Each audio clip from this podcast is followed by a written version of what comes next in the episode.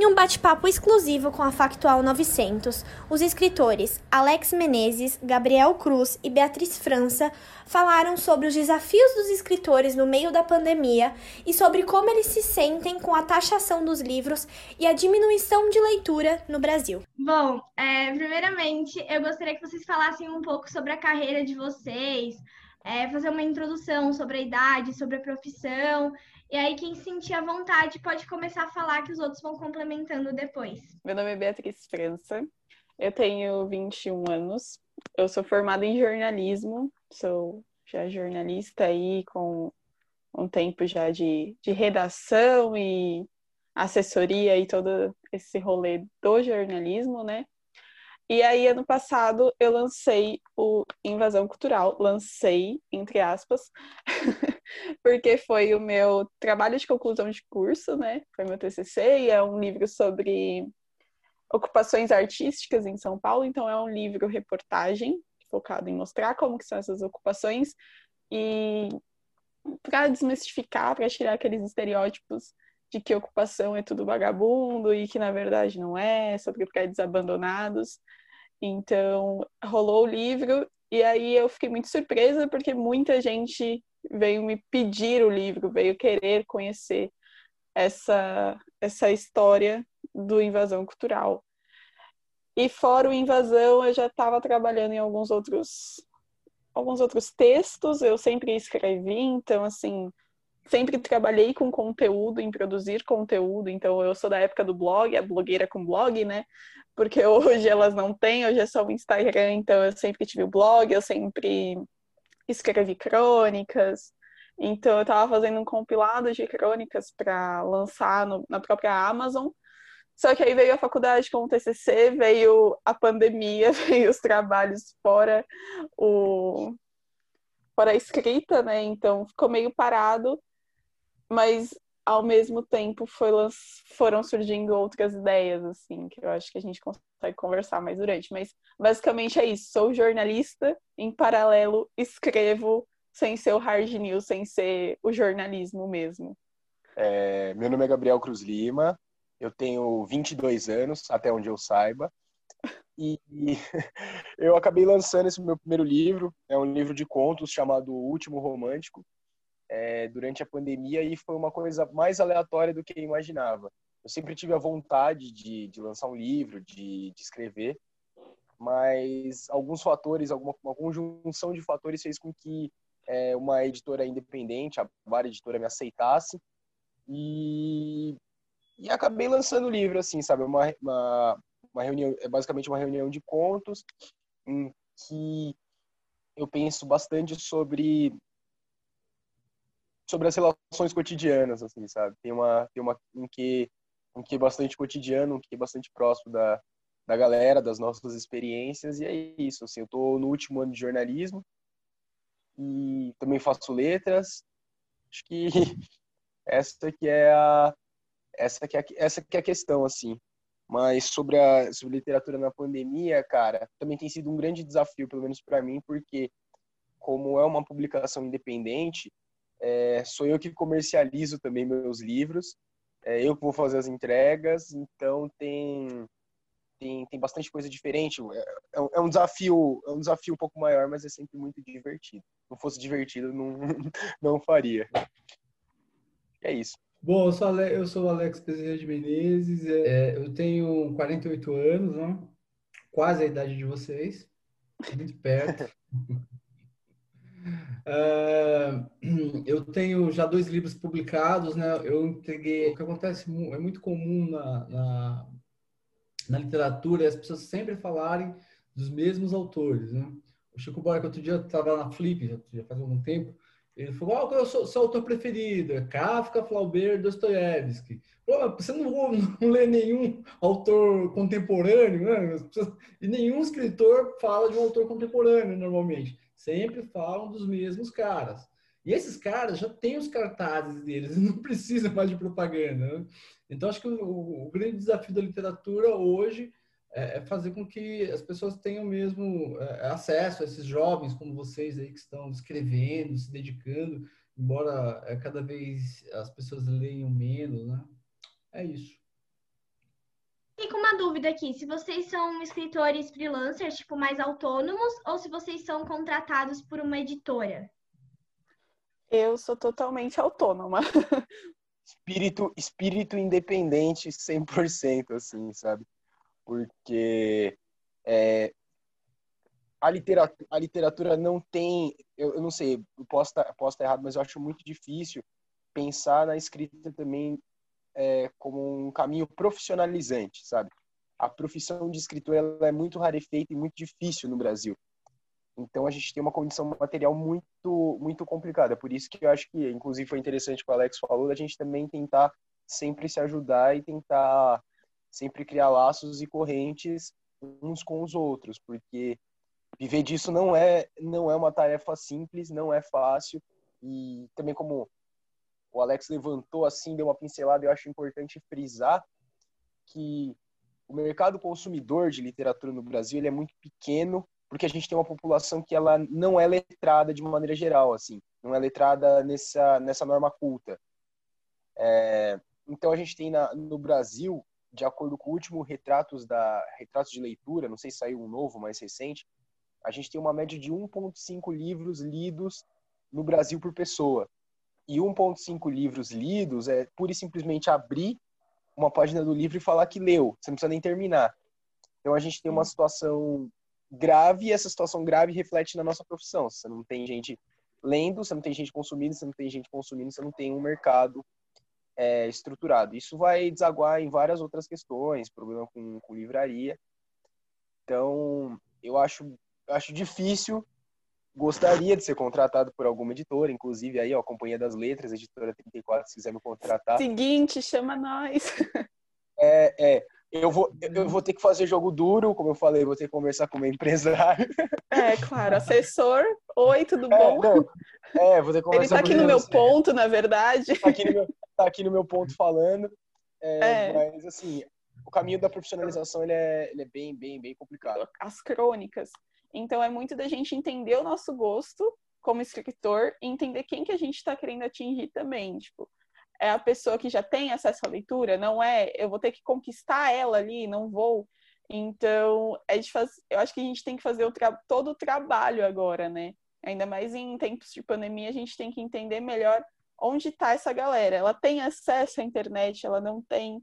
Quem é essa pessoa? Onde ela está? Traçar quem exatamente a gente quer trazer para esse mundo de, le de leitores que para mim tipo tem que ser todo mundo. Todo mundo precisa ler. Todo mundo, todo mundo precisa ler. É, eu tenho uma eu tenho uma opinião um pouco diferente da, da, opinião de vocês. Eu acho que tem algumas algumas questões que elas podem ser elas podem ser colocadas aqui. É, eu não acho necessariamente que a, a divulgação ou apelo para um gênero como é o caso do Young Adult, tipo, como é o caso de alguma coisa em específico, vai fazer com que se tragam novos leitores. Eu não sei se essa é uma função única e exclusivamente de quem escreve. É, eu acredito muito mais que o abismo educacional faz com que os clássicos e as outras coisas elas não sejam tão interessantes, porque o clássico, a noção de clássico, ela te exigiria um pouco mais de atenção, uma economia de atenção muito maior do que uma do, que uma história young adult, por exemplo. É, então, eu não, não acredito que o problema seja, não acredito que o problema seja esse, sabe? Eu acho que é, eu acho que a literatura ela também tem um papel, dependendo do lugar que você está olhando, de ser um baluarte estético. A literatura também pode ser arte, sabe? Ela não é, ela também não precisa ser lida única e exclusivamente na chave do consumo. É, tanto é que é, o Alex comentou sobre sobre os romances do século XIX e é uma coisa que muito me interessa, é a pergunta: por que, que esses romances continuam relevantes quando a gente fala de Brasil hoje, para citar, por exemplo, o Machado de Assis, que é o, pai, né? o patrono? Por que, que eles continuam relevantes? Porque ali existe uma composição estética que às vezes é avessa à sociedade que a gente está vivendo. Escrever boa literatura exige tempo. E exige tempo também de interpretação. E às vezes a gente fica muito atrelado nisso de é, precisamos influenciar, precisamos fazer as coisas, precisamos tocar um monte de gente, faz com que a qualidade da produção ela caia também. Pelo menos eu sinto isso é, particularmente, sabe? As coisas elas demoram um certo tempo e esse tempo ele deve ser seguido para que a gente eventualmente possa de fato influenciar, possa de fato é, trazer mais pessoas à literatura. Eu penso que é muito tem, tem, vários problemas aí e acho que o menor deles é aquilo que a gente deve escrever ou não, saca? Sim. É, pra eu atrair, acho que atrair gente. Te interrompendo só um pouquinho, eu acho que assim a, a forma que as pessoas olham para os clássicos também vem muito da escola, sabe? De, tipo, ah, você precisa ler porque vai cair no vestibular. E aí fica aquilo, tipo, ah, eu preciso ler porque vai cair no vestibular. Então, ou você precisa ler esse livro. E é muito da forma como, pelo menos comigo nas escolas que eu estudei, os professores nunca tinham uma didática muito assim, com, com livros clássicos. Tipo, ah, lê aí e se vira. Então, vai muito de como que está sendo inserido no cotidiano escolar também. É uma deficiência que a gente tem na educação, é a leitura. As bibliotecas de escolas públicas não existem. São caixas e mais caixas, ou talvez goteiras e livros sendo perdidos. Então, eu acho que vai muito da escola também e da forma como que é passado para esses jovens, porque eu não, eu não acredito que, assim, uma pessoa de 15 anos vai pegar, parar e falar: hoje vou ler um clássico, hoje eu vou sentar e ler um livro, ao invés de ficar jogando, ou talvez no WhatsApp com os amigos, ou vendo Netflix. Então, vai muito de como é inserida essa leitura também. A raiva dos clássicos hoje, de quem já não é mais adolescente, já é um jovem adulto, é pela escola. Eu vejo isso pela galera que eu converso, assim, é, é pela, é única e exclusivamente pela escola. Quem foi ler depois foi assim, ai, porque a galera tava falando muito da Capitu e eu precisava saber quem que era essa Capitu. Então, vai muito disso também de como a escola tem esse papel importante na hora de formar leitores, né? Eu acredito que a formação dos leitores na escola, ela, ela é um problema, sim, mas eu não me pauto única e exclusivamente nessa noção diletante. O prazer não pode ser a única coisa a, a guiar a leitura também. É por isso que os clássicos, às vezes, eles têm essa, eles têm essa pecha, assim, nossa, vou ler um clássico. É porque o clássico ele é mais difícil mesmo. E como pontua o Rubem Alves, é, Ostra Feliz não produz pérola também. Então, acho que, às vezes, gente, é muito da forma como a gente enxerga esse tensionamento com alguma coisa que ela é mais é, que ela é mais difícil mesmo, ela nasce para ser mais difícil, esteticamente falando. O Grande Sertão Veredas é um livro dificílimo de ler. Não é, não é, não é um livro fácil e não é para ser fácil. Esse é o lance, porque às vezes como a literatura se compõe, ela tem um quê de recolhimento dessa desse fervor social por uma por um prazer, um imediatismo que, que também é interessante a gente pensar. Então a escola não pode pura e simplesmente e aí é um tensionamento que eu também não, não, não sei como resolver. A escola não pode pura e simplesmente se pautar naquilo que é, ah, qual vai ser o maior prazer para o meu aluno? Qual vai ser o maior prazer para não sei o quê?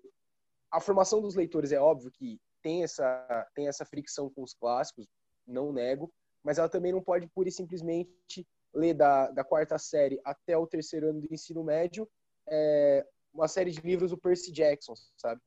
Eu acho Sim. que a, a, educação também tem a educação também tem esse papel. E aí, como você bem pontuou, é da forma como se apresenta. É, às vezes falta falta contexto, a, a de coisa que novamente não acredito que seja seja culpa dos nossos dos nossos queridos queridos clássicos seios. Eu acho vulnerabilidade, que a né? é, eu acho que a função do artista, mais do que qualquer coisa, pelo menos a literatura para mim, é, essa literatura um pouco mais densa, ela vai no caminho de você encontrar quais são as suas inquietações, quais são as suas coisas. E na esteira disso, nessa, nessa quarentena, é, eu também toco junto com outro amigo meu o projeto de uma revista literária, é, revista literária Aboio, aí para quem quiser, sigam nas redes sociais. E eu entrevistei um escritor é, chamado Paulo Scott.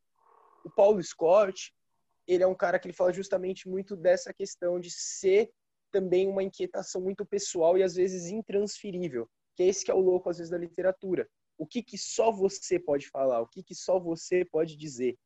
E esse livro que eu entrevistei ele por causa desse livro, tá, foi indicado para o Prêmio Oceanos agora, semifinalista. É um livro excelente, inclusive, fica aí de indicação, Marrom e Amarelo, é, e fala muito sobre as questões sociais no Brasil, tem toda uma, tem toda uma relação social por trás, mas o social vem depois. O que vem primeiro? É aquela história que eu quero contar, é a história que eu quero contar da forma que eu quero dizer.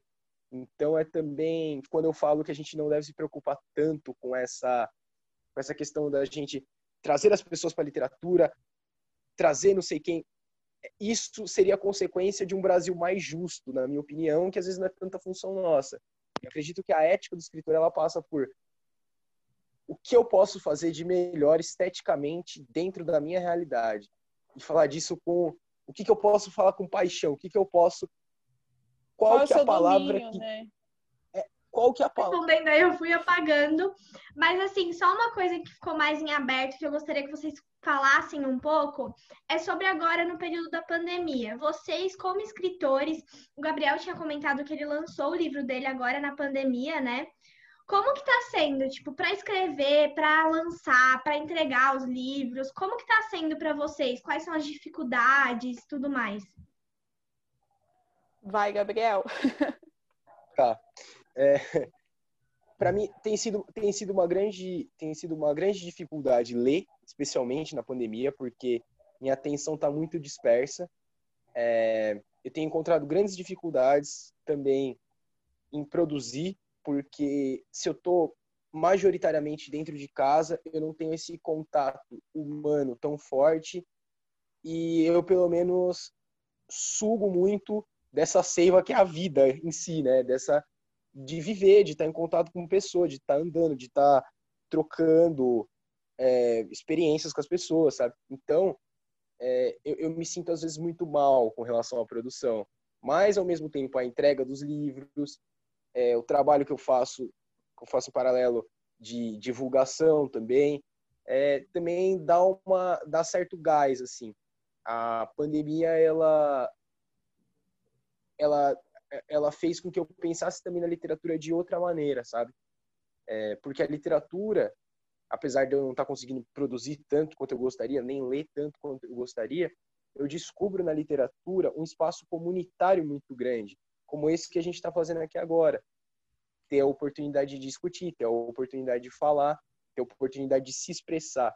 Então, pelo menos para mim, a literatura ela se reposiciona como uma coisa que ela é religiosa na sua essência, mas não religião num termo banal, assim, religião de religar, da gente poder se conectar com as pessoas de maneira mais mais sincera, mais verdadeira, mais honesta, sabe, mais é, cardíaca, por assim dizer.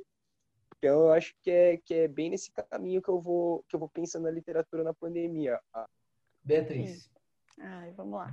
Então, é, o Invasão Cultural, ele saiu numa tiragem muito pequena, assim, tipo, eu fiz o meu rolê mesmo, não foi editora nenhuma, eu fui atrás da gráfica, eu fui atrás de tudo.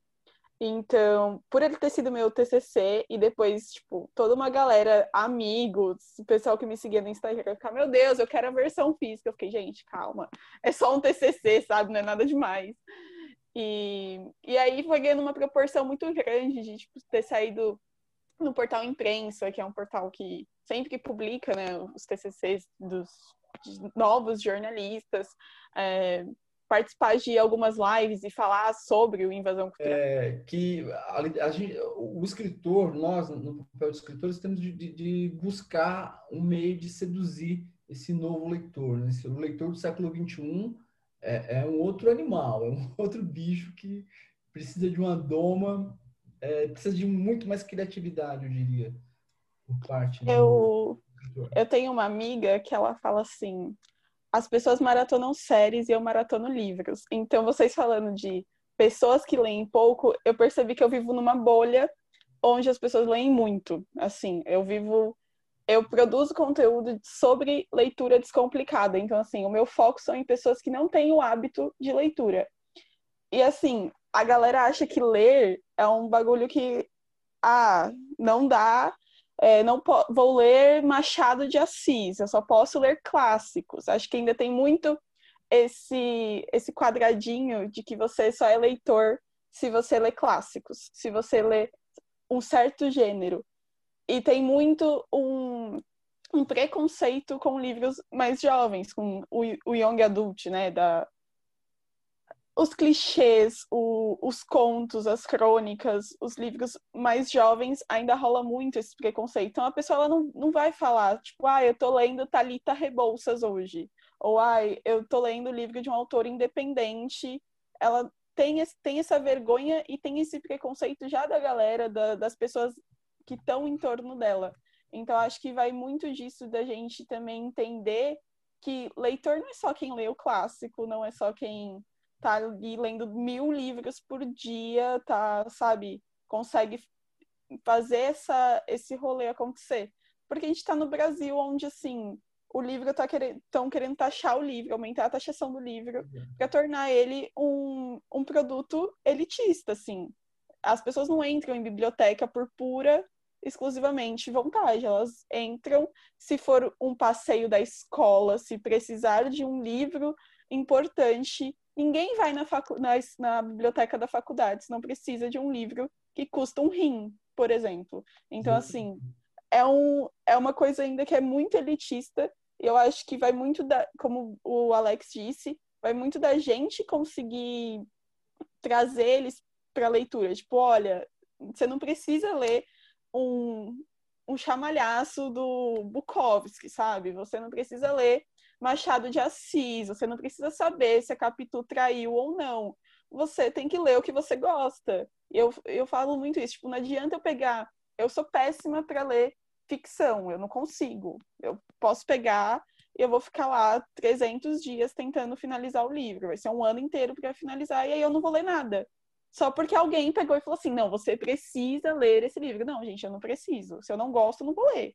Então, assim, eu só leio o que eu gosto e as pessoas elas precisam descobrir o que gostam para conseguir ler, porque assim, enquanto as pessoas ainda tiver esse esse estereótipo de que o livro ele é só para aquele tipo de pessoa ou só pode ler quem gosta de tal coisa, a gente nunca vai alcançar outras pessoas assim, a gente nunca vai levar a leitura para quem tem vontade, para quem olha aquilo, sabe, com um brilho no olhar. Então, eu acho que eu fui para a escrita exatamente por gostar de ler e por quando eu era pequena eu, eu ser rata de biblioteca, sabe, da escola de ao invés de ir para o intervalo ficar na biblioteca, ao invés de ir para educação, a ideia do invasão cultural era contar histórias de ocupações artísticas em São Paulo e mostrar que que os artistas que estão lá eles estão lutando por uma causa que deveria ser do, do Estado, sabe? Dar acesso à cultura, a, a comunidade, enfim, que devia ser algo básico e que não é.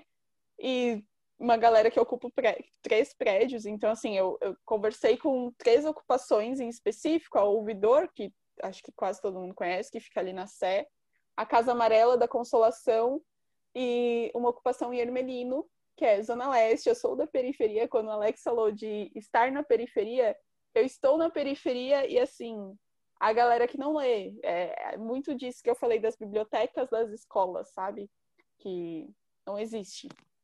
E uma ocupação daqui de Ermelino que faz esse papel totalmente ligado com escolas de eles lançam livros lá também. Então assim, eles estão correndo por esse lado da cultura, um lado mais mais poético assim deles da, das ocupações que eu conversei, mas enfim.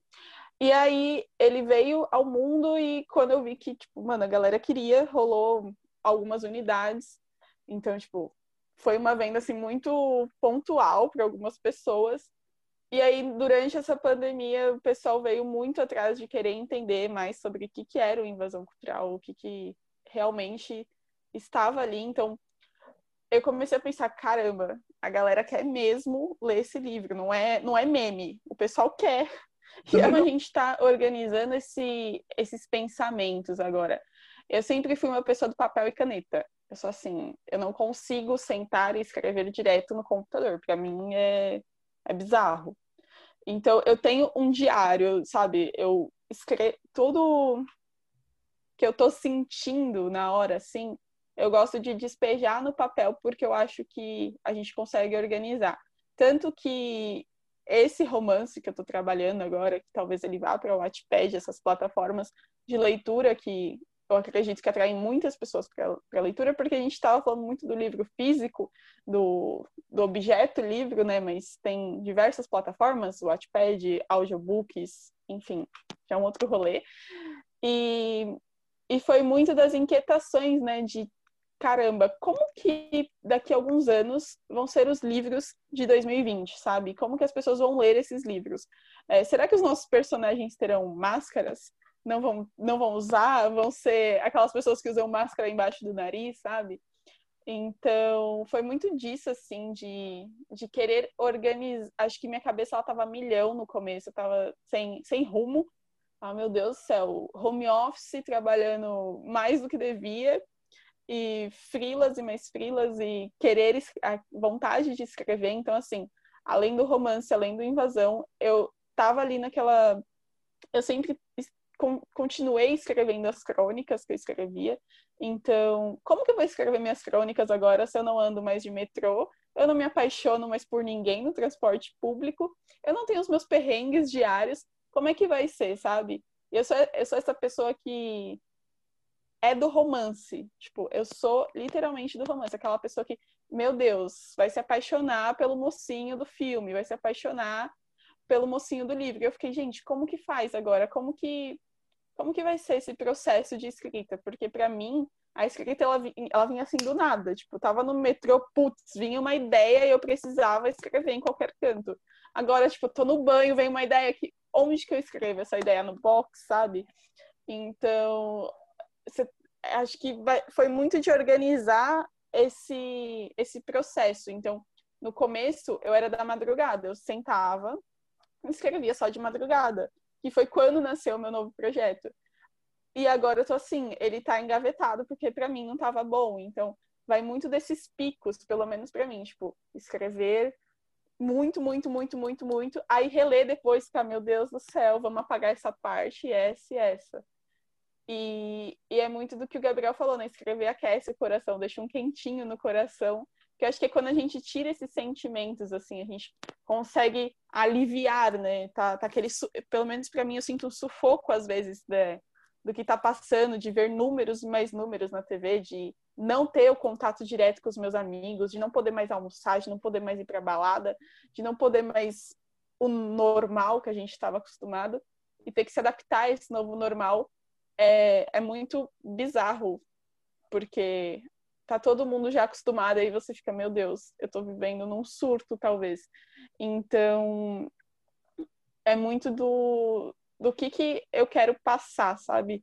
E às vezes eu não sei, eu não sei o que eu quero que a pessoa, o que, que eu tô querendo passar ali. Eu só vou descobrir no final do meu texto que era uma mensagem assim ou assado. Então, eu começo a escrever do nada. Vai do nada, acaba do nada, e eu fico, ah. E chega num, num resultado que eu falo, caramba, era isso, sabe? Então é do quentinho no coração, é do, do alívio que dá. Então, acho que a escrita ela sempre me acompanhou. Então, assim, na pandemia ela deu uma pausa, mas ela continua aí. É, eu também tenho dificuldades com relação à escrita. Putz, acabei até te cortando, Alex. Não sei se você queria falar, cara. Desculpa. Não, não. Eu, eu, eu gosto de, de, de participar dessas reuniões. Eu gosto de sair rouco, de tanto ouvir. É, é, então, continuando, eu tenho, eu também tenho às vezes dificuldades porque eu não sou muito desse cara da, da inspiração. Eu sou mais de uma, uma espécie de sistematização profunda das coisas que eu quero dizer. Então, se eu penso da, na, na, sistematização, primeiro eu penso no personagem, aí eu penso qual seria a melhor história para esse personagem, e aí eu vou tentar escrever um conto, às vezes não rola, é, porque a, o personagem não está bem desenhado na minha cabeça. Então, eu não tenho muito essa, essa relação que você trouxe, que é muito de uma produção muito prolífica, assim, sabe? De toda hora, toda hora. É mais, comigo, pelo menos, eu, eu tenho, tenho os meus momentos de pausa, de recolhimento, em que eu preciso voltar, replanejar, refazer, reestruturar. Mas é divertido pra caramba também, então... É, é, eu acho que é muito disso a escrita, né? Tem, pra mim, ela vem do nada. Ah, é divertido pra caralho, é divertido pra caralho. A minha... O, o, meu novo projeto, ele veio do nada, assim. Eu tava sentada, super na bad, porque eu queria sair E eu falei, mano, eu preciso, sei lá, colocar toda, toda essa vontade de sair em alguma coisa. E conversando com uma amiga, ela falou, meu, vai escrever, sabe? Senta sua bunda na cadeira e vai escrever. Você não, você não escreve nada tem meses. Eu, putz, verdade, né? Então, na hora que eu comecei, comecei assim, sem rumo nenhum. Nenhum, nenhum, nenhum. Assim, eu tinha o personagem, a, a personagem principal, na minha cabeça, ela tá assim, feita. Ela tá pronta. Eu, já, eu sabia, eu sei exatamente o rumo dela até o fim. Mas dos outros, assim, eu fui desenhando conforme ia escrevendo, sabe? Então, é, o nome dela é, eu chamo ela de Babi. Então, a Babi, ela é uma, ela é uma jornalista, porque para mim ela tem que ser jornalista.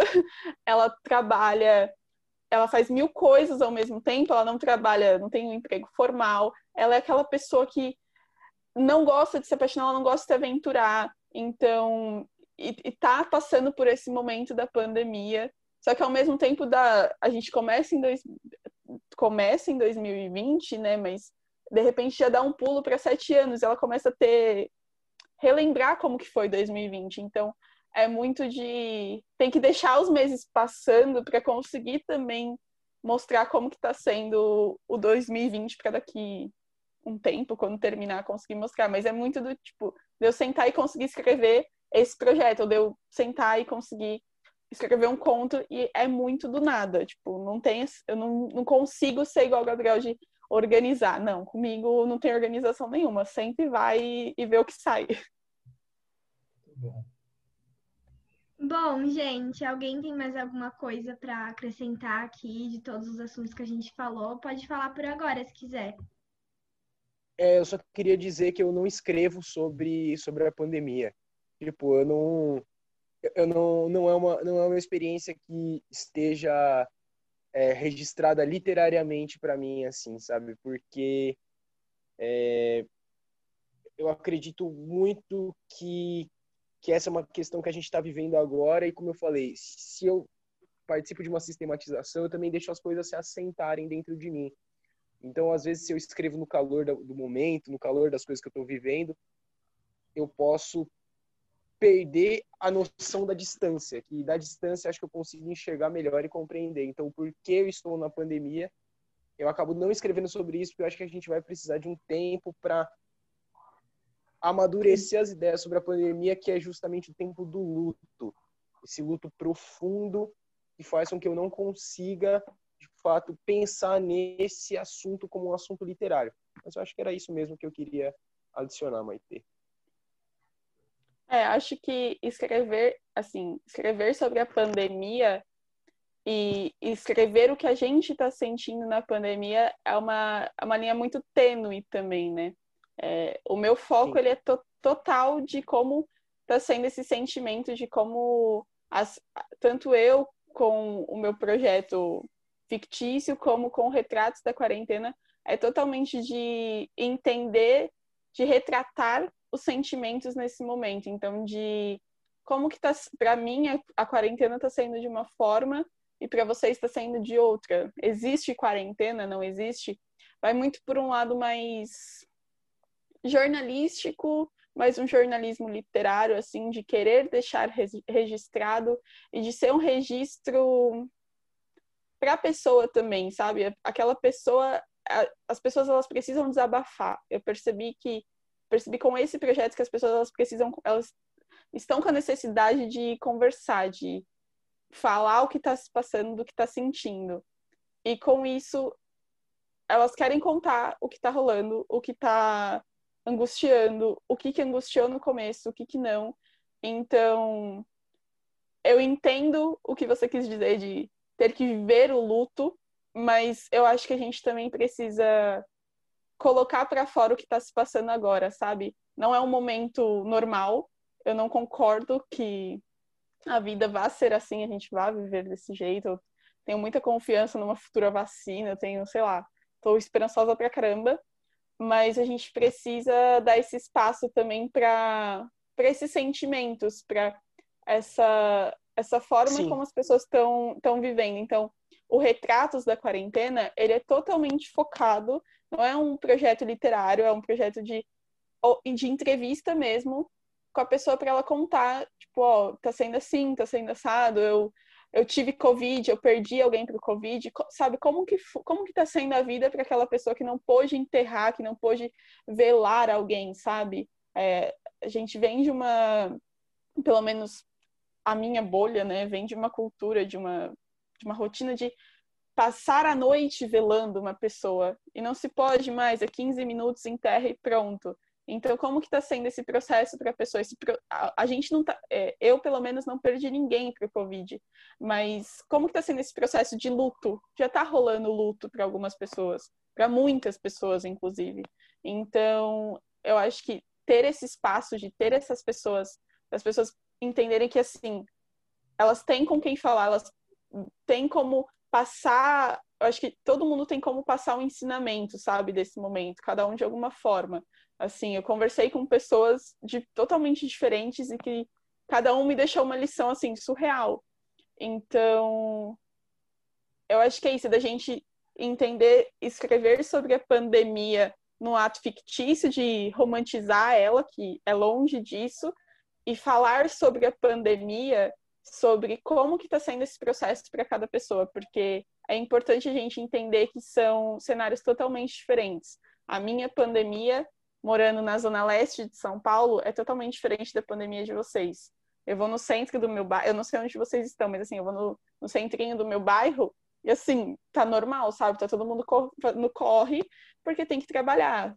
Ah, vem a diarista lá do Itaim limpar a casa da minha avó, porque minha avó não tem condições de limpar a casa. E assim, é isso, sabe? Então, ela vai do Itaim para Guaianazes, para tudo quanto é canto. Então, para gente que tem o privilégio de estar em casa, é show. Mas nem para não é para todo mundo essa quarentena. Então, acho que vai da gente que tem esse esse poder de, de alcançar pessoas, de conversar com pessoas, de de mostrar, de, sabe, passar essas, essas histórias, conseguir colocar elas em um só canto, em um só lugar, para mostrar que, assim, às vezes, talvez uma, a história da diarista do Itaim Paulista, ela pode mudar a forma de ver de uma pessoa do jardim, sabe? Então, é da gente entender esses pontos também.